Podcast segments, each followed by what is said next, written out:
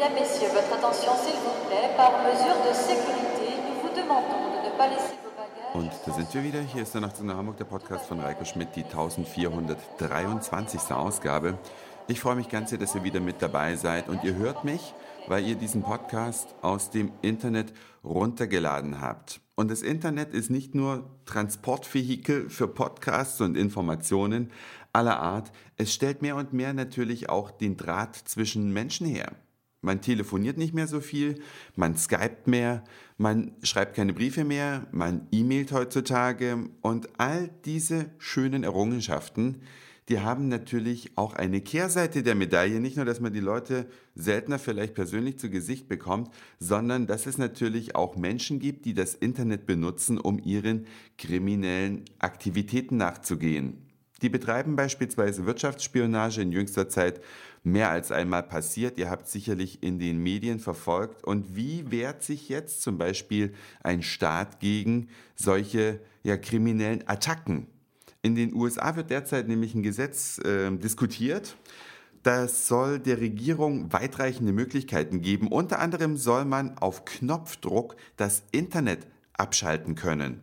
Ja, wenn der Präsident äh, sich angegriffen fühlt oder es objektiv eine Bedrohung aus dem Internet ist. Man weiß ja gar nicht, wo es dann eigentlich herkommt in dem Moment. Man weiß nur, wenn das so weitergeht, kann es vielleicht in der Katastrophe enden. Braucht man also einen Knopf, da drückt man drauf, peng, Internet aus. Und das ist natürlich auf der anderen Seite auch eine irre Beschneidung der Freiheitsrechte. Man gewöhnt sich ja an die Benutzung so einer Technik und wenn es dann plötzlich nicht geht, Vielleicht äh, kann man gar nicht genau sagen, warum es dann abgeschaltet wurde. Ja, es ist ja alles auch immer so ein bisschen intransparent. Mir ist ein bisschen unwohl dabei. Ich weiß nicht, wie ihr euch dabei fühlt. In Deutschland gab es das ja auch schon, dass die Infrastruktur teilweise deaktiviert wurde. Die Regierung kann bei uns zum Beispiel Teile des Mobilfunknetzes außer Betrieb nehmen, wenn sie sich angegriffen fühlt. Und das wurde aus meiner Sicht äh, ein bisschen zu früh gemacht, als es diese Proteste beim G8-Gipfel in Heiligendamm vor einiger Zeit gab. Da wollte man die Störer, also die Demonstranten, die gegen diesen Gipfel waren, damit aus dem Takt bringen, indem man da das Mobilfunknetz deaktiviert hat. Und dann frage ich euch, wenn schon so kleine Geschichten dafür ausreichen, was, wie schnell geht's dann und permanent wird das Internet unterbrochen, wenn sowas erstmal gesetzlich möglich ist. Ich würde mir gerne mal eure Meinung dazu anhören oder sie lesen.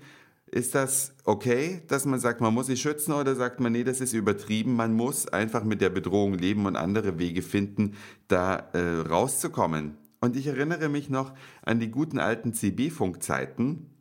Simi und ich, wir waren mal richtige CB-Funker.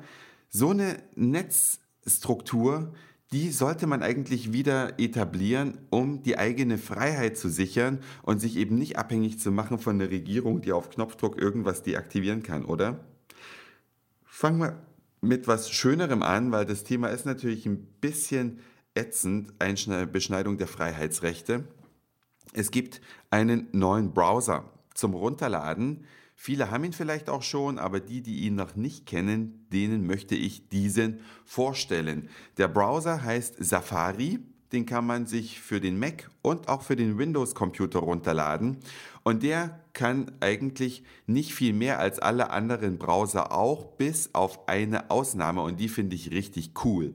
Wenn man nämlich auf Newsseiten liest, ja, also sei es die Frankfurter Allgemeine Zeitung, sei es das Abendblatt, das Hamburger Abendblatt, vielleicht liest auch jemand die Bildzeitung im Internet. Diese ganzen redaktionellen Angebote haben einen großen Nachteil, die eigentliche Information sucht man manchmal so ein bisschen auf der Seite, weil rundrum um den eigentlichen Artikel ist jede Menge Werbung oder kleine Tools, Wetterabfragen, Verkehrsabfragen, was es alles gibt. Aber eigentlich nervt einen das, man will ja nur den Artikel an sich lesen und die Werbung drumrum ausblenden. Und dieser Safari-Browser, um den es jetzt hier geht, der kann diese Information aus der Mitte herausschälen. Man drückt einfach auf einen kleinen Button, der heißt Reader und dann wird die ganze Seite rundherum abgedunkelt und der Artikel, um den es geht, der wird etwas heller beleuchtet und auch etwas vergrößert. Und wenn man dann so runterscrollt, hat man nichts als die pure Information. Die kann man auch ausdrucken Also man kann dieses Informa diese, diese, diesen Extrakt der Seite sozusagen auch weiter bearbeiten, ausdrucken vor allen Dingen. Also eine sehr, sehr schöne Funktion. Wenn es euch interessiert, könnt ihr euch ja mal testhalber herunterladen. Einfach auf www.apple.de gehen und dann gibt es da schon einen Link zum neuen Safari-Browser, den es auch für Windows gibt. Also ich finde diese Funktion super cool, weil es lenkt nichts mehr ab und man hat alles, was man eigentlich lesen will, prominent in der Mitte platziert. Das war's für heute. Dankeschön fürs Zuhören, für den Speicherplatz auf euren Geräten.